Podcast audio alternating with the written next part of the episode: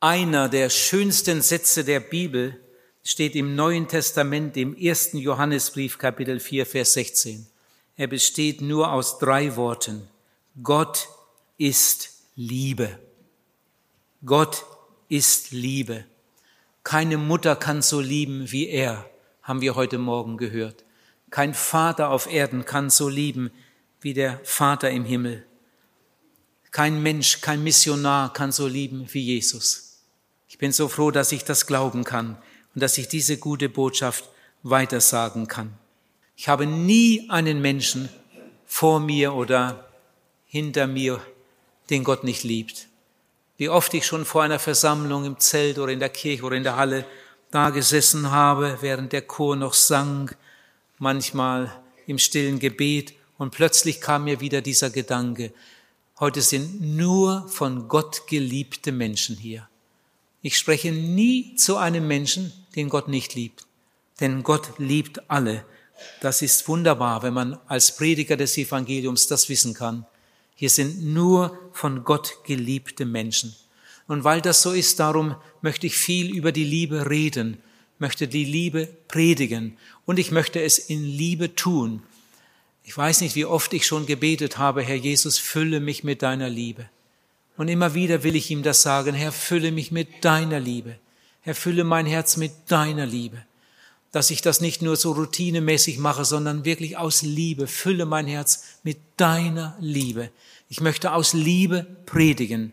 Ich habe schon manchmal gebetet, gesagt, Herr Jesus, ich möchte gern so predigen können, dass die Leute, die mich hören, merken, dass ich sie liebe.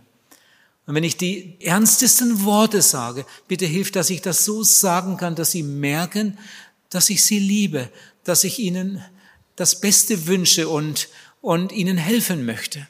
Ich möchte aus Liebe predigen, aber, jetzt hört, das ist mir genauso wichtig, ich möchte die Wahrheit sagen. Ich möchte in Liebe die Wahrheit sagen. Und das ist manchmal gar nicht so einfach. Wir lesen von Johannes, von Johannes dem Täufer, dass er mit dem Heiligen Geist erfüllt war. In einer ganz gewaltigen Weise. Jesus sagt, er war der Größte, der je von einer Frau geboren wurde. Natürlich ist Jesus da ausgenommen. Johannes der Täufer war ein ganz außergewöhnlich von Gott bevollmächtigter, mit seinem Heiligen Geist erfüllter Mensch. Und Johannes der Täufer predigte und Gott hat ihn gesegnet und es gab eine richtige erweckliche Bewegung damals. Aber weil Johannes der Täufer die Wahrheit sagte, durfte er nur sechs Monate predigen. Nach sechs Monaten wurde er verhaftet und ins Gefängnis gesteckt.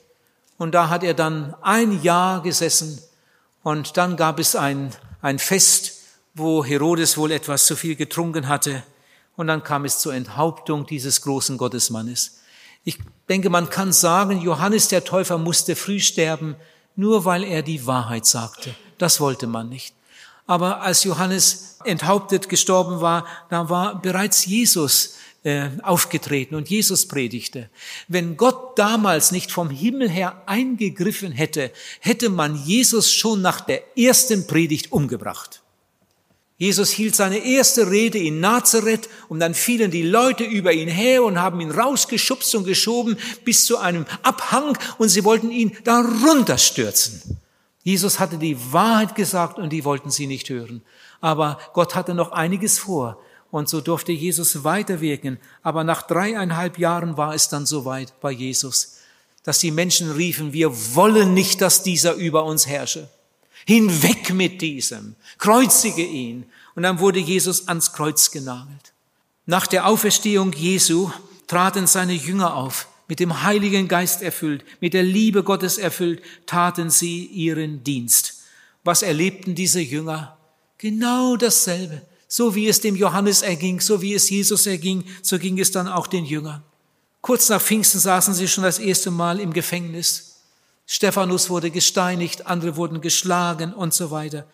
Ich denke, der größte Missionar aller Zeiten war wohl der Apostel Paulus. Der Apostel Paulus hat eine gewaltige Rede gehalten in Athen. Und was sagten die klugen Leute, die es gehört hatten? Die haben gesagt, was will denn dieser Lotterbube uns sagen? Und Paulus sagt an einer anderen Stelle, sie behandeln uns wie Kehricht. Kehricht ist etwas, was man zusammenfegt und wegtut. Sie behandeln uns wie Kehricht. Sie behandeln uns wie Auswurf. Das ist etwas, wovor man sich ekelt. Sie behandeln uns wie Auswurf, was die Apostel alles durchgemacht haben, nur weil sie die Wahrheit sagten. Man kann das nachlesen in der Bibel. Samuel Hebig, auch ein Zeuge Gottes, ein großer Gottesmann, ist schon in der Ewigkeit. Samuel Hebig hat einmal gesagt, ein Zeuge Gottes kann den Mund nicht auftun, ohne dass einige beleidigt werden. Wenn er das fertig bringt, ist er sicher kein Zeuge Gottes mehr. Ein Zeuge Gottes kann den Mund nicht auftun, ohne dass einige beleidigt werden. Natürlich müssen wir überlegen, wie wir es sagen. Wir dürfen nicht mit der Tür ins Haus fallen. Aber das, was wir sagen, das muss wahr sein. Wir leben heute in einer so verlogenen Welt und es wird von einem Jahr zum anderen schlimmer, auch in Deutschland. Das geht schon in der, in der Kinderstube los und dann geht es im Kindergarten weiter und dann geht es in der Schule weiter. Wenn ich so daran denke und darüber nachdenke, was man unseren Kindern heute in den Schulen zumutet, wenn ich nur an den verlogenen Biologieunterricht denke, was man da unseren Kindern serviert. Was ist das für eine verlogene Welt? Und wenn wir dann in die Politik hineinsehen und in das ganze Geschäftsgebaren gewisser Leute. Aber die Leute wollen belogen werden. Das geht sogar bis hinein in die Kirchen. Es gibt Leute, die einen Haufen Geld bekommen für ihr Amt, das sie da bekleiden, und sie glauben selbst nicht, was sie sagen. Das ist eine Not. Nun, es gibt auch andere, das weiß ich wohl. Es gibt Pfarrer, die mit einem brennenden Herzen Jesus lieben und dienen und das Evangelium verkündigen. Ich evangelisiere hauptsächlich in Freikirchen, so wie jetzt hier, in Gemeinschaften, aber ab und zu auch einmal in einer Kirche. Nicht so oft, aber das liegt daran, dass es so wenige Pfarrer gibt, die das überhaupt wollen. Aber ab und zu evangelisiere ich auch einmal in einer Kirche. Und ich kann euch sagen, es gibt einige Pfarrer, die gehören zu meinen besten Freunden. Sie brennen für Jesus. Sie machen eine Jugendarbeit, über die man nur staunen kann. Und sie führen Menschen zu Jesus. Da kam, es war in Norddeutschland, ein junger Pfarrer in eine neue Gemeinde. Sein Vorgänger war ein liberaler Pfarrer und äh, die Gemeinde war auch eigentlich mausetot. Die Kirchenvorsteher äh, nicht bekehrt und also da war kein geistliches Leben. Deshalb war die Kirche auch leer. Aber nun kam der neue Pfarrer und der neue Pfarrer hat sich dann da und dort vorgestellt, die Kirchenvorsteher kennengelernt, Bürgermeister und da und dort und, und ganz schnell hat er gemerkt, hier in der Gemeinde ist alles tot. Er hat überhaupt keine bekehrten Leute getroffen. Ja, was hat denn mein Vorgänger nur gepredigt? Und dann hat er viel gebetet und überlegt, wie könnte ich hier einsteigen, wie könnte ich der Gemeinde das erklären, dass mir etwas anderes auf dem Herzen liegt. Und dann kam der nächste Sonntag und er hat mit einer Geschichte begonnen und hat dann gesagt, dass er als junger Vikar bei der vorigen Stelle einmal eine weite Reise machen musste mit dem Zug. Und es gibt ja in Deutschland Strecken, da hält der Zug äh, lange nicht. Ich bin vor Jahren mal mit dem Zug in die Schweiz gefahren. Da hatte ich einen Zug, der fuhr von Hannover durch bis Frankfurt. Das sind über 300 Kilometer. Von Frankfurt bis, ne, von Hannover bis Frankfurt. Ich weiß nicht, ob es das heute auch noch gibt, aber es gibt Züge da, die halten stundenlang nicht an. Und äh, nun saß dieser Vikar, so erzählte er, in einem Zug, der lange nicht anhielt. Und er saß da und, und las und mit einem Mal sagt die ältere Frau, die ihm gegenüber saß. Sie waren zu zweit im Abteil. Im Abteil. Die Frau fragt ihn, sind Sie Pfarrer? Und er sagt, ja. Oh, das ist sicher eine Führung Gottes. Dann sagt sie, ich bin auf dem Weg zu einem Schwerkranken, zu einem Sterbenden. Und ich möchte den so gern noch lebend antreffen. Können Sie nicht dafür beten, dass er noch lebt, wenn ich hinkomme? Oh, hat er gesagt, man kann auch im fahrenden Zug beten. Das machen wir. Und dann hat er auch, hat sich noch ein bisschen erkundigt und, und dann hat er dafür gebetet. Und dann hat er gefragt, wo müssen Sie denn hin? Wo müssen Sie denn aussteigen? Er wollte ihr dann behilflich sein. Wo müssen Sie denn aussteigen? Und dann nennt die Frau den Namen der Stadt und der Pfarrer erschrickt. Die Frau fuhr nämlich mit großer Geschwindigkeit genau in die entgegengesetzte Richtung. Sie war in ihrer Aufregung auf dem Bahnsteig auf der verkehrten Seite eingestiegen. In großer Hoffnung fuhr sie, in großer Hoffnung, aber ihre Hoffnung war eine tote Hoffnung. Nun hatte der Pfarrer das gehört. Die Frau fährt in die verkehrte Richtung. Wenn er der Frau gesagt hätte, oh, liebe Frau, Sie fahren in die falsche Richtung, Sie sitzen im falschen Zug, die Frau wäre vielleicht in Ohnmacht gefallen. Er hatte die Frau lieb und wollte ihr helfen, aber wie? Ihr Lieben, man kann nicht einfach die Wahrheit knallhart sagen. Man muss immer wieder überlegen, wie sage ich es? Wie sage ich es am besten? Ich möchte ihm ja, ihm ja helfen. Ich liebe ihn ja. Und dann hat er gebetet und überlegt, wie könnte ich der Frau helfen? Dann hat er sich beim Zugpersonal erkundigt, welche Möglichkeiten es gibt, wenn sie an der nächsten, halt, beim nächsten Stopp aussteigt und, und welche Verbindungen sind da. Hat sich das alles genau notiert. Hat auch da mit dem Beamten gesprochen, ob er nicht da etwas machen kann, dass dann jemand da ihr sofort behilflich ist da auf dem Bahnsteig. Das wurde alles schon in die Wege geleitet. Und dann saß er wieder dieser Frau gegenüber und hat dann der Frau gesagt, ich werde Ihnen nachher helfen. Sie müssen bald aussteigen und dann sagt sie, nein, ich muss nicht aussteigen, nicht umsteigen. Ich fahre direkt. Und dann sagt er, doch, da ist etwas, ist etwas schiefgelaufen. Sie müssen umsteigen. Aber machen Sie sich keine Sorge. Ich helfe Ihnen und, und da ist noch jemand, der Ihnen hilft. Und ich bete für Sie, dass alles gut wird. Und dann hat er immer noch den, nicht den Mut, ihr zu sagen, dass sie in die falsche Richtung fährt. Denn der fuhr, der Zug fuhr ja noch ein Stück weit. Und bis es dann soweit war, dann hatte er geholfen mit dem Koffer bis zum Ausgang und dann war da auch schon jemand, das war ja gemeldet worden, der der alten Dame helfen sollte. Und dann hat er der Frau gesagt, jetzt erschrecken Sie nicht, machen Sie sich keine Sorge. Wir haben gebetet und ich bete weiter. Aber Sie saßen im falschen Zug. Und jetzt wird man Ihnen helfen, dass Sie schnell den richtigen Zug bekommen. Sie saßen im falschen Zug. Und warum erzählt jetzt dieser Pfarrer das in seiner neuen Gemeinde? Nachdem er die Geschichte erzählt hat, sagt er den Leuten, die da in der Kirche sitzen, liebe Gemeinde, Sie sitzen im falschen Zug. Sie sitzen im falschen Zug. Jesus sagt, der Weg ist breit, der zur Verdammnis führt. Und viele sind es, die da hineingehen. Und der Weg ist schmal, der zum Leben führt. Und nur wenige sind es, die ihn finden. Und dann spricht er über die Notwendigkeit der Bekehrung und der Wiedergeburt und so weiter und so weiter. Und dann sagt er seiner Gemeinde, ich bin gern hierher gekommen, ich freue mich auf meine Arbeit, aber darüber möchte ich sprechen. Darüber möchte ich in der Zukunft sprechen, wie man gerettet wird, wie man ein Kind Gottes wird, wie man ins Reich Gottes kommt und so weiter und so weiter. Einige der Leute waren wütend das gab damals da noch ein Klüngel und da standen sie zusammen und manche hatten das gar nicht richtig verstanden, was der Pfarrer da sagt. Die Kirchenvorsteher haben sich über ihn geärgert. Das ist ja gerade so, als hätten wir bislang alles falsch gemacht. Was ist denn das für ein Pfarrer? Und als dann dieser Pfarrer sich auch noch erlaubte, einen Evangelisten einzuladen, aus einer Freikirche, für eine Evangelisation in seiner Kirche, da war aber was los. Da sind einige Leute aus der Kirche ausgetreten. Das hat da einen Aufstand gegeben. Als der Evangelist nach der Predigt einlud, wer sich heute Abend bekehren möchte, ist eingeladen, in die Sakristei zu kommen. Und Abend für Abend kamen Leute in die Sakristei, um sich für Jesus zu entscheiden. Und viele junge Leute bekehrten sich und eine lebendige Jugendarbeit begann. Die ganze Gemeinde wurde umgekrempelt. Ihr Lieben, die Wahrheit tut manchmal weh. Oh, wie viele religiöse Züge fahren durch die Welt, auch durch Deutschland. Und manche Züge sind, sind proppevoll.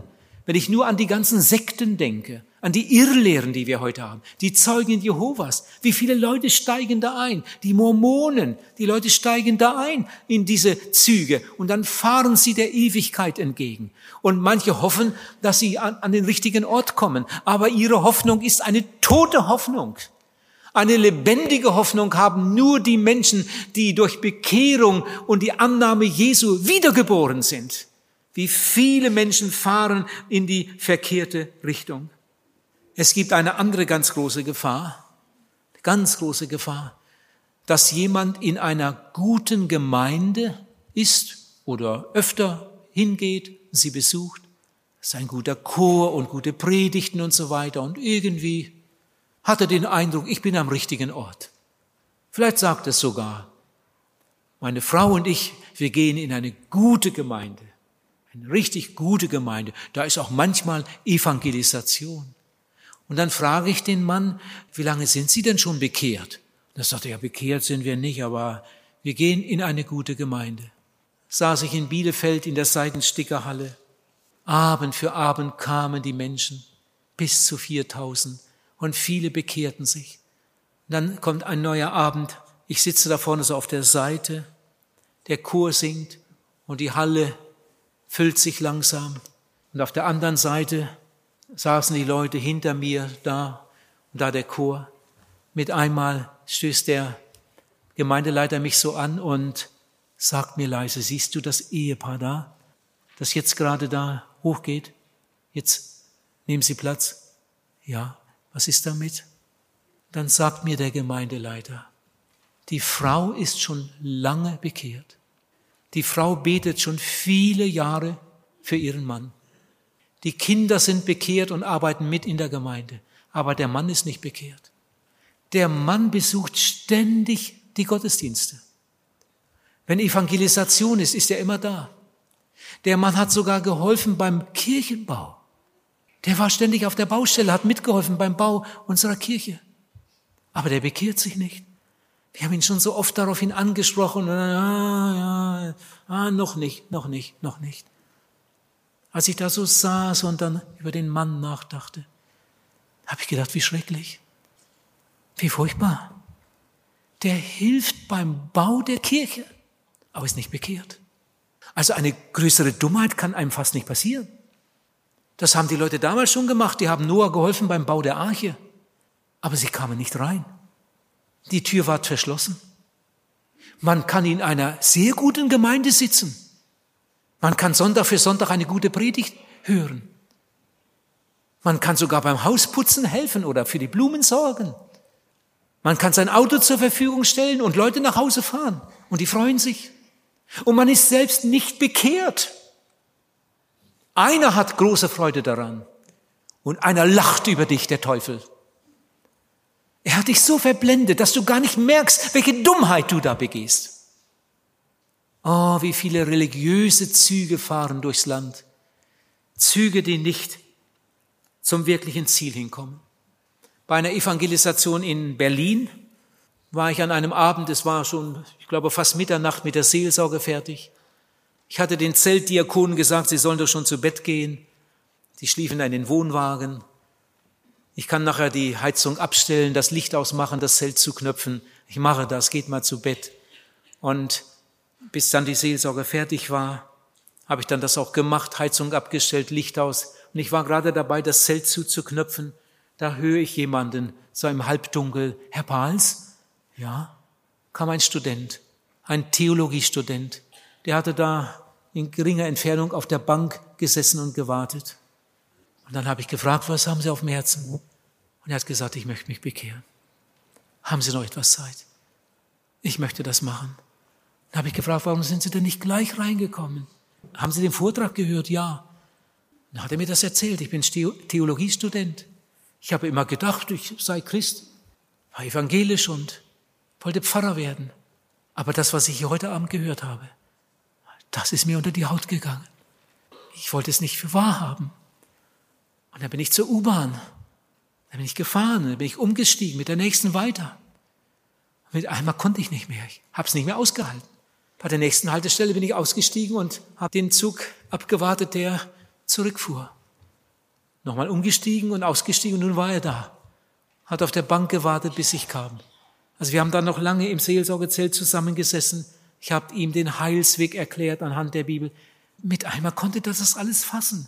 Es ist eigentlich so klar, das steht da. Warum habe ich das nur nie so gesehen? Seine Eltern hatten es ihm nicht gesagt. Im Kindergottesdienst hatte man es ihm auch nicht erklärt.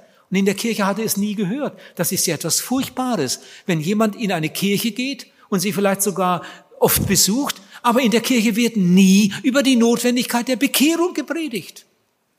Und wie viele solche Kirchen gibt es? Über diese wichtigsten Wahrheiten wird nicht gesprochen. Und warum nicht? Weil der, der da vorne steht, das selbst nicht erlebt hat. Denn wenn jemand nicht bekehrt ist, kann er ja nicht darüber reden. Ihr Lieben, der junge Mann, der Student, der hat an dem Abend sein Leben Jesus übergeben. Das war für mich eine ganz großartige Erfahrung. Jesus sagt, wer nicht von neuem geboren ist, kann das Reich Gottes nicht sehen. Ich bin einmal mit meiner Familie in die Schweiz gefahren. Damals waren unsere Kinder noch kleiner. Ich hatte schon sehr oft in der Schweiz gepredigt und nun wollte ich das erste Mal äh, die ganze Familie mitnehmen. Damals hatten wir noch einen VW-Käfer und wir hatten vier Kinder. Aber ich hatte oben einen Kofferträger drauf und da standen drei Koffer nebeneinander. Und hinten hatte ich noch schrägen Kofferträger und da auch noch Gepäck drauf. Und im VW Käfer ganz hinten hinter dem Sitz, da ist ja so beim VW Käfer so ein Kasten, da lag das Jüngste drin und, und die anderen beiden hinten auf dem Sitz und meine Frau und jede Ecke war irgendwo ausgefüllt, was meine Frau nicht alles mitgenommen hatte. Natürlich Salbe und Puder, Aletekost fürs Kind und, und, und, und Windeln und damals gab es noch keine Pampers, das war gar nicht so einfach. So, und dann sind wir gefahren. Genau 700 Kilometer von Wienhausen bis Basel. Und dann waren wir kurz vor dem Zoll und dann habe ich gesagt, Margret, noch ein paar Minuten und dann bist du das erste Mal im Leben im Ausland. Und dann kamen wir näher, näher, näher und dann habe ich Fenster runtergedreht und unsere beiden Pässe hingehalten. Und dann hat der Schweizer Beamte die Pässe angesehen, uns angesehen. Ah, gut. Äh, Kinderausweise bitte. Wie bitte? Die Kinderausweise. Oh, ich wusste gar nicht, dass ein Schweizer so sein kann. Die Kinderausweise. Ja, Kinderausweise. Kinderausweise. Ja, haben Sie keine? Sag ich, nein. Für die Kleinen? Ja, ich weiß auch nicht, wie das passieren konnte. Ich wusste das nicht. Darüber habe ich noch nie nachgedacht, dass man für ein kleines Kind einen Ausweis braucht, wenn man in die Schweiz fährt. Ich hatte noch nie darüber nachgedacht. Haben Sie keinen? Nein. Fahren Sie und holen Sie Ihre Ausweise. Und da ich dann mal noch so sah, jetzt raus hier, die Leute wollen weiter. Und dann bin ich so ausgeschert auf die Seite. Die Kinder heulten. Meine Frau fing an zu weinen. Und ich saß da ganz durcheinander. Heute Abend soll ich predigen. Es war vielleicht Nachmittag um fünf. Wir waren ganz früh weggefahren. Heute Abend muss ich predigen im Zelt. Und jetzt stehen wir hier vor der Grenze. Fahren Sie nach Hause, holen Sie Ihre Ausweise. Zu Hause hatten wir auch keine. Oh, das waren Minuten. Da haben wir erstmal gebetet. Herr, hilf uns, was sollen wir machen? Soll ich jetzt die Familie hier lassen und ich fahre mit dem Zug weiter oder was mache ich? Und bringen die Familie zum Zug, die fahren nach Hause und ich fahre weiter. Herr, hilf uns. Und plötzlich kam mir so ein Gedanke, habe ich gesagt, wir fahren jetzt mal in die nächste Stadt, zur Behörde. Vielleicht ist da noch jemand, Einwohner, Meldeamt und erzählen ihm das alles. Vielleicht kann der irgendwas für uns machen. Und dann sagt meine Frau mit einmal, du, ich habe das Familienstammbuch unten im Koffer. Der was? Ja, wozu denn das? Du sagst, ja, ich habe so gedacht, wer weiß, vielleicht ist da mal irgendwas, Operation oder irgendwas, vielleicht braucht man das. Oh, und dann sind wir nach Lörrach und das Familienstammbuch und dann sind wir da rein, alle sechs. Und dann habe ich dem Beamten das vorgeheult, in was für einem Zustand wir uns hier befinden, in welcher Lage. Und der hatte Erbarmen mit uns. Und dann hat er uns da so vier Dinger gemacht, so provisorisch und Stempel drauf. Und dann sind wir wieder zurück. Zum Glück war ein anderer Beamter da. Dem habe ich das hingezeigt. Zack, durften wir durch. Und am Abend konnte ich meine Predigt halten. Warum habe ich das erzählt?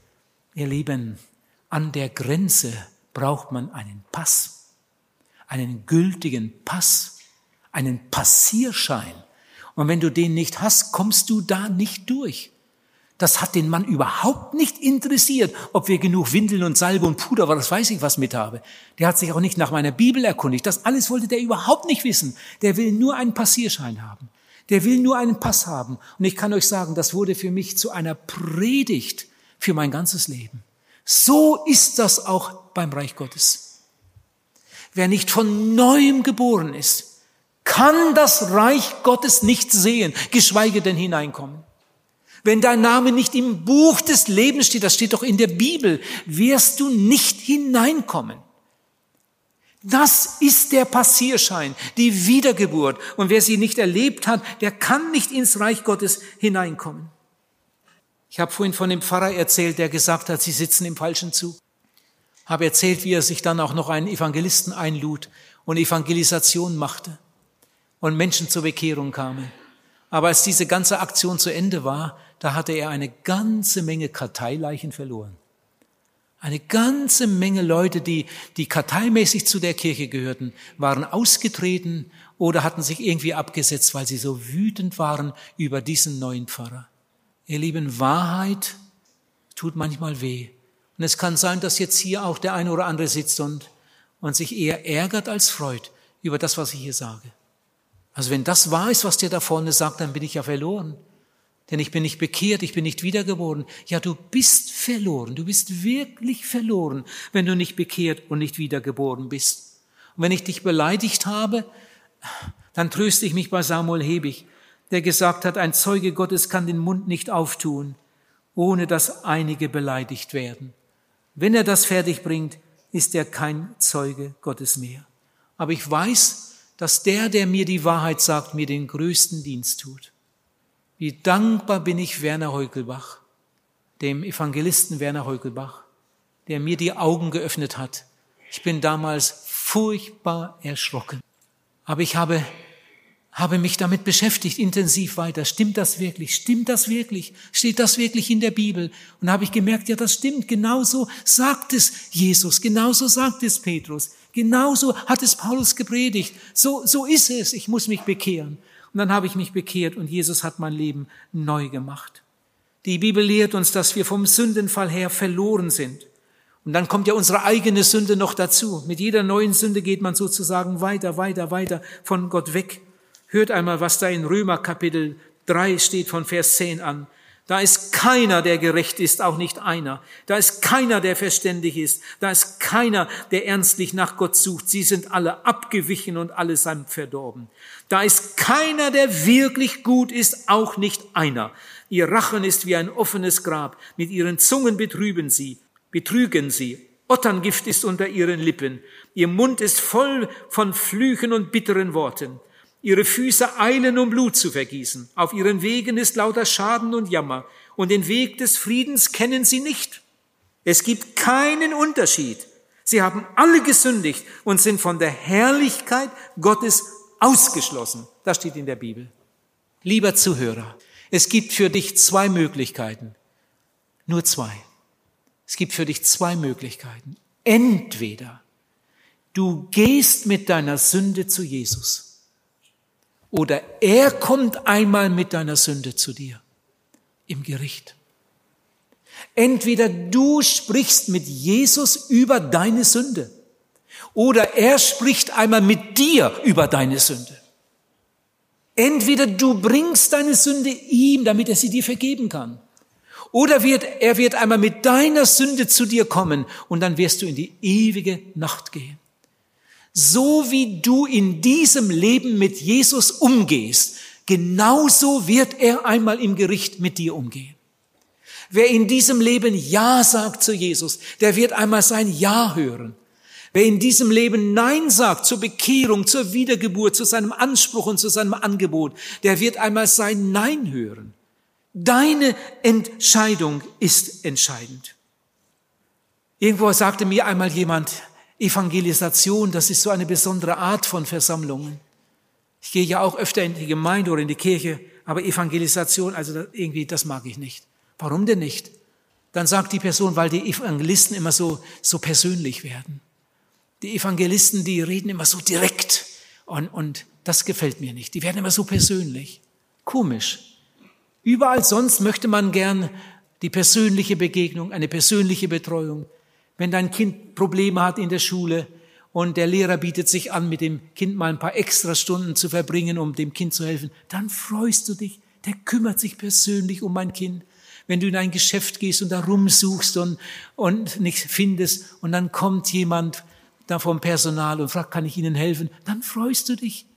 Oder wenn du zum Arzt gehst, wenn du zum Arzt gehst, da willst du nicht doch nicht einfach von der Arzthelferin eine Spritze, zack, die Schmerzen sind weg. Nein, nein. Du möchtest vom, vom Arzt persönlich empfangen werden. Du möchtest eine gründliche Untersuchung, du möchtest eine genaue Diagnose.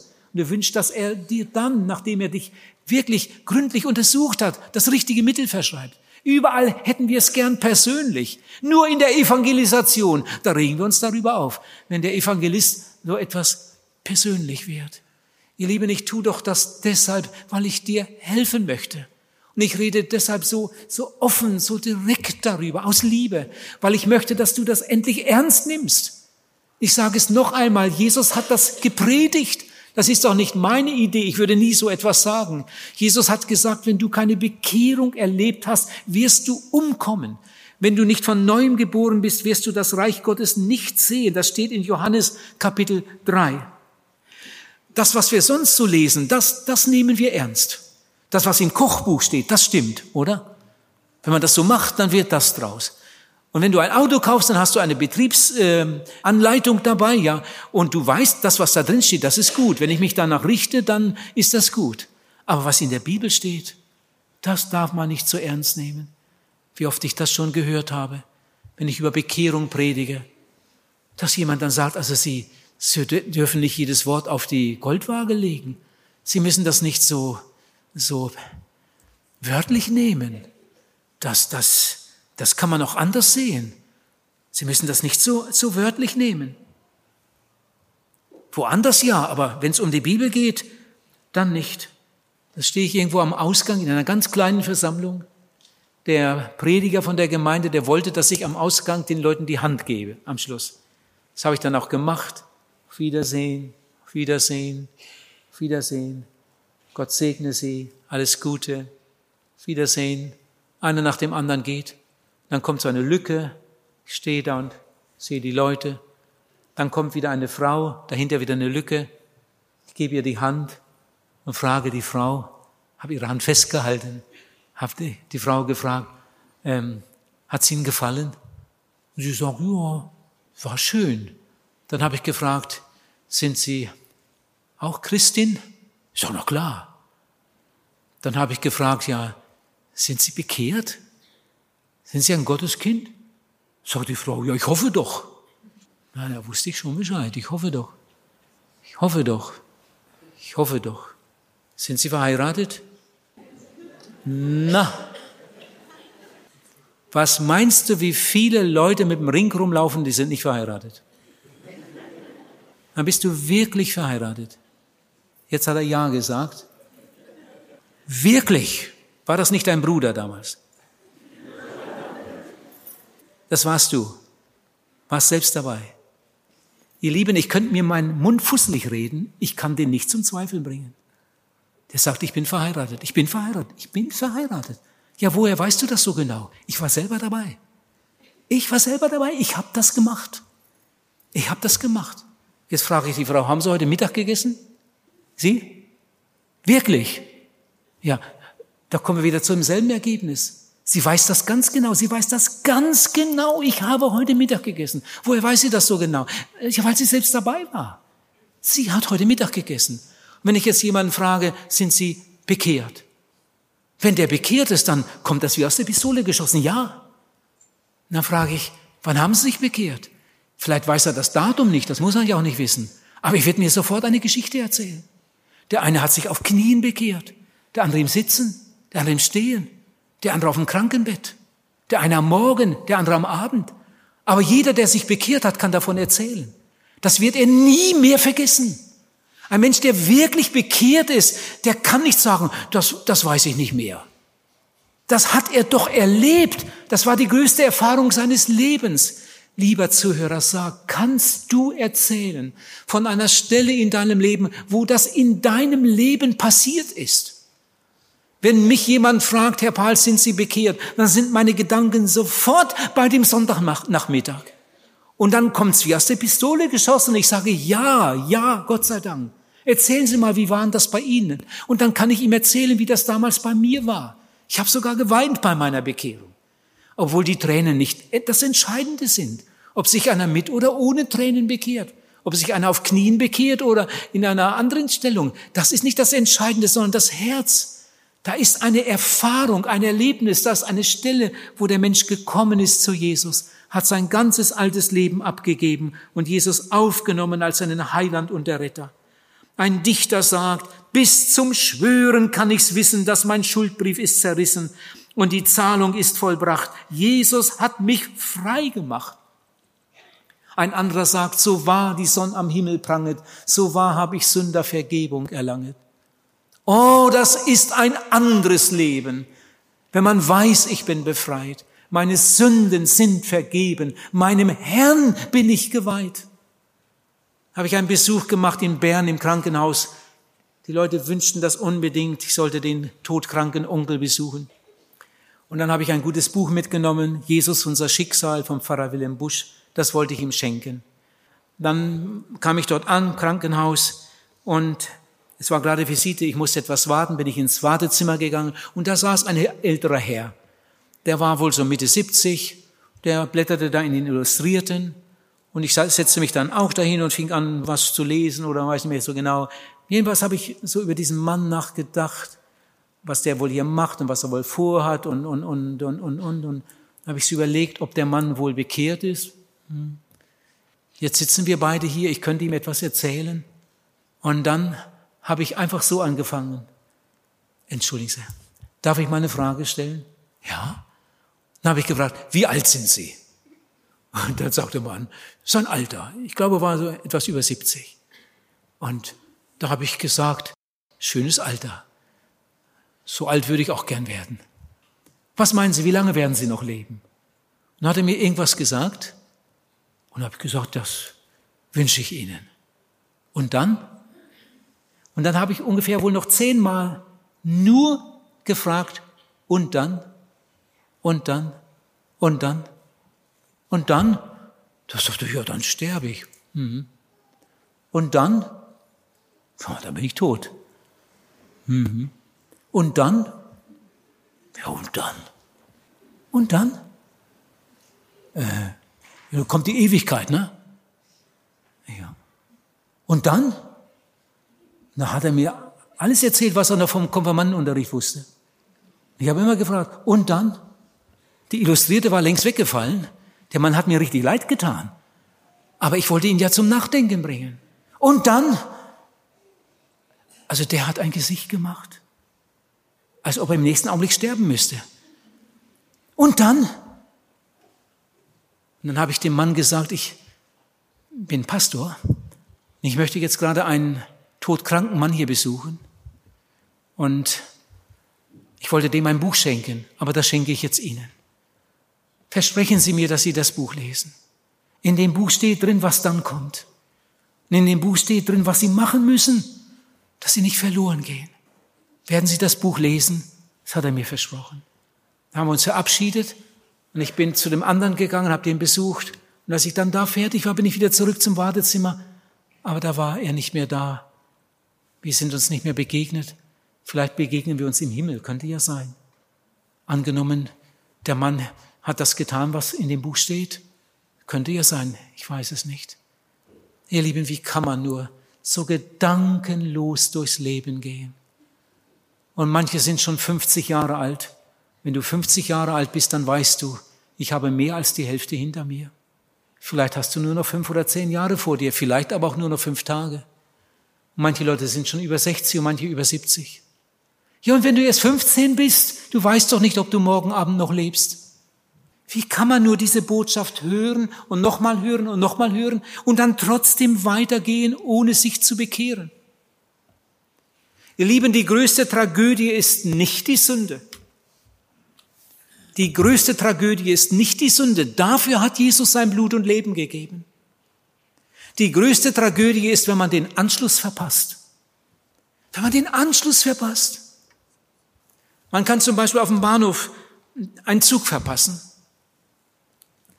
Ich habe von einem Mann gehört, der wollte mit dem Zug verreisen, er war sehr rechtzeitig auf dem Bahnsteig.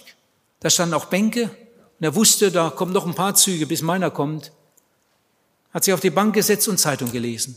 Dann kam ein Zug, aber das war nicht seiner. Er fuhr weiter, er hat gelesen, gelesen, dann kam wieder ein Zug, fuhr weiter, er hat weiter gelesen. Und dann mit einmal kam sein Zug, aber er war so in Gedanken, er hat es gar nicht gemerkt. Und dann ist der Zug angefahren, plötzlich merkte, das ist ja mein Zug. Und dann los mit seiner Tasche. Aber das ging nicht mehr. Die Türen waren schon zu und der Zug fuhr schon und er sah hinterher, sein Zug. Muss man sich mal vorstellen. Auf dem Bahnsteig Früh genug da und trotzdem den Zug verpasst. Ihr Lieben, so kommen mir all die Leute vor, die in einer guten Gemeinde sitzen und nicht bekehrt sind. Die haben sich da niedergelassen. Der Zug kommt noch lange nicht. Der Zug kommt noch lange nicht. Sie haben es sich gemütlich gemacht. Sie sitzen in einer guten Gemeinde. Sie sind auf dem Bahnsteig. Und ein Zug, eine Gelegenheit nach der anderen geht vorbei. Und mit einmal ist es zu spät. Oh, wie viele, viele Millionen Menschen werden am jüngsten Tage aus dem Munde Jesu hören, gehe von mir, du Verfluchter, in das ewige Feuer. Ich habe dich nie erkannt. Menschen, die einmal seine Zuhörer waren. Menschen, die einmal seine Zuhörer waren, aber die sich nicht für ihn entschieden, die ihn nicht aufgenommen haben. Ihr Lieben, ich habe vorhin ein paar Mal gesagt, ihr lieben Neubekehrten, ihr lieben Neubekehrten. Jetzt möchte ich einmal sagen, ihr Unbekehrten, ihr Unbekehrten, wie soll es jetzt weitergehen? Ich fahre heute Abend noch nach Hause, die Evangelisation ist zu Ende. Natürlich wird hier weiter gepredigt und weiter werden Menschen zu Jesus eingeladen. Aber ob du dann dabei bist, das ist eine andere Frage. Heute hast du die Gelegenheit, dein Leben mit Gott ins Reine zu bringen. Bitte mach doch das. Bitte, bitte. Ich flehe dich an. Mach doch das. Jesus hat zu seinen Jüngern gesagt, nötiget sie. Nötiget sie hereinzukommen. Das heißt, bitte sie darum. Nimm sie an die Hand und sag, du komm, komm, ich möchte dir dabei helfen. Mach doch das endlich fest. Leb doch nicht so weiter. Vielleicht kannst du plötzlich nicht mehr. Bitte bekehre dich. Ehe es morgen wird, kann's ändern sich, heißt es in einem Gedicht. Der Herr möge euch dabei helfen. Das ist mein ganz großer Wunsch und mein tägliches Gebet dass die Predigt nicht nur Information bringt, sondern dass am Ende der Predigt Menschen da sind mit dieser Entschiedenheit im Herzen, heute mache ich das. Heute mache ich das. Du, wenn du dich heute bekehrst, was habe ich davon? Was habe ich eigentlich davon? Du bekehrst dich doch nicht, um, um mir damit irgendetwas zu bringen. Was habe ich davon? Überhaupt nichts. Natürlich freue ich mich, wenn du dich bekehrst. Aber das ist doch deine Sache. Es geht um dich. Es geht nicht darum, dass du irgendjemandem einen Gefallen tust. Natürlich freuen wir uns. Aber es geht um viel mehr. Es geht darum, dass du gerettet wirst für die Ewigkeit. Und dann noch etwas. Es geht nicht nur um dich, sondern es geht auch um die Menschen, die Jesus durch dich retten möchte.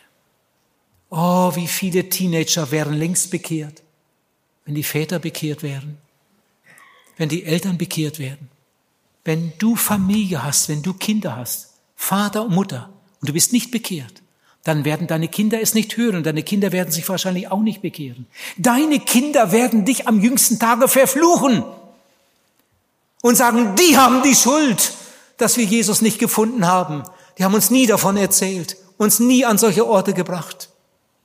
Ihr Lieben, es geht, wenn wir das Evangelium hören, nie nur um uns, sondern es geht immer auch um die Menschen, die Jesus durch uns hinterher erreichen möchte.